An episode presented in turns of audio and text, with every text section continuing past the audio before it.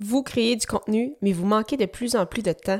Vous souhaitez poursuivre le rythme, mais il vous faut de l'aide? Je vous explique dans cet épisode comment déléguer votre création de contenu. Les médias sociaux en affaires est votre rendez-vous hebdomadaire pour en connaître davantage les différents réseaux sociaux et les plateformes de création de contenu dans un contexte d'affaires. Chaque semaine, je, Amélie Delebel, répondrai à une question thématique qui vous permettra d'appliquer concrètement ces conseils pour votre entreprise. C'est parti! Bonjour et bienvenue à cette 27e émission des médias sociaux en affaires. Aujourd'hui, je réponds à la question comment déléguer votre création de contenu? Une question que plusieurs personnes se demandent.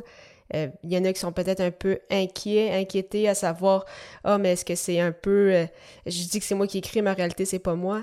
Inquiétez-vous pas, il n'y a pas de problème à ce niveau. C'est une pratique très courante parce que bien évidemment, au départ, bon, euh, c'est important d'avoir une structure, euh, de rédiger un plan des différentes étapes, euh, que ce soit pour votre podcast, pour votre article de blog. Il y a peut-être certaines choses que vous souhaitez déléguer, d'autres non. Euh, par exemple, en lien avec le podcast, souvent les gens aiment euh, s'enregistrer, aiment par exemple avoir des idées, euh, les enregistrer, mais ne souhaitent pas nécessairement rédiger les notes d'épisode et faire par la suite le montage. Donc, bien sûr, il est important que la personne ressource qui va arriver pour vous aider avec la création de contenu ait, par exemple, accès à votre site web pour qu'elle puisse publier ben, l'article, l'épisode avec les, avec les notes.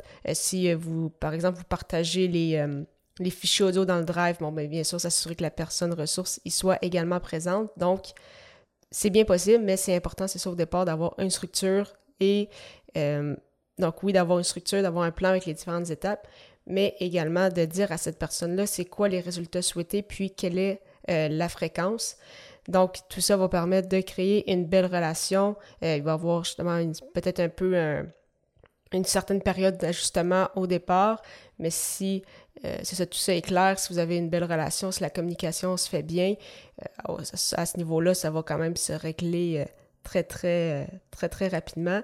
Et bien sûr, à ce moment-là, une fréquence peut être, par exemple, au départ aux deux semaines, mais justement, puisque maintenant vous avez une personne ressource, vous serez peut-être tenté de dire OK, bon, mais je vais prendre un peu plus de temps pour enregistrer plutôt un épisode par semaine, mais au moins je sais que la partie que j'aime le moins faire va être déléguée à l'externe. Donc, il y a vraiment plusieurs, plusieurs façons de faire, donc ça va vraiment dépendre, en fait, c'est ça, de ce que vous aimez et euh, des résultats que vous souhaitez obtenir par la suite. Et là, je parle justement si vous avez déjà, par exemple, lancé votre podcast, mais c'est possible également de déléguer un, de déléguer en fait la création de contenu dès le début du projet. Mais encore là, c'est sûr que ça va prendre une certaine période d'ajustement parce que vous allez bâtir la structure ensemble. Donc peut-être que vous allez avoir une idée pour justement le montage, peut-être que votre peut-être que la personne ressource euh, va avoir d'autres idées. Donc, c'est bien de parler ensemble, savoir exactement qu'est-ce que vous souhaitez, qu'est-ce que vous voulez, que ce soit au niveau justement du jingle, de la structure de l'épisode, euh, du type de note d'épisode que vous souhaitez obtenir.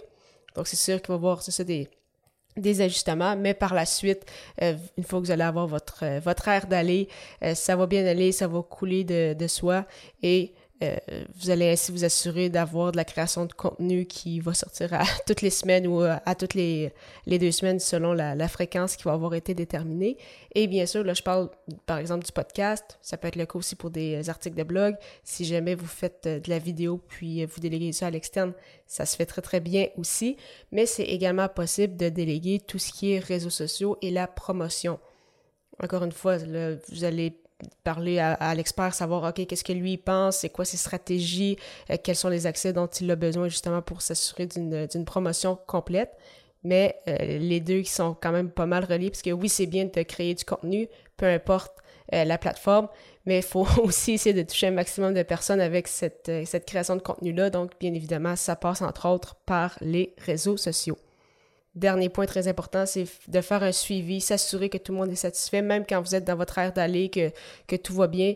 Toujours s'assurer quand même que que, que, tout va bien. La communication, c'est vraiment la clé. Et à ce moment-là, euh, par exemple, peut-être aux trois mois ou aux six mois, avoir une rencontre, savoir okay, c'est quoi les points qui seraient améliorés, est-ce qu'on est augmente la cadence, est-ce que c'est correct de cette façon? Donc vraiment, le dialogue qui va être également très, très important tout au long de cette, de cette aventure.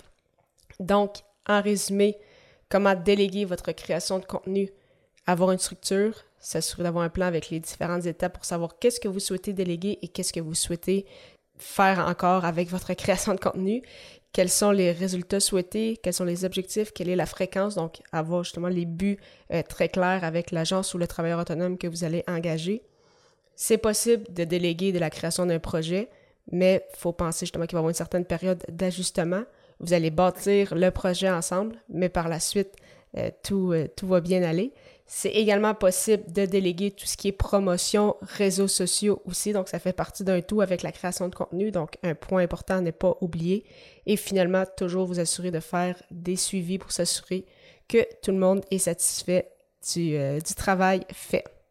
Pour ceux qui n'ont peut-être pas encore lancé leur blog ou leur podcast et que vous ne savez pas par où commencer, je vous propose mon guide gratuit Le pouvoir de la création de contenu qui vous livrera les premières étapes pour démarrer votre aventure dans la création de contenu.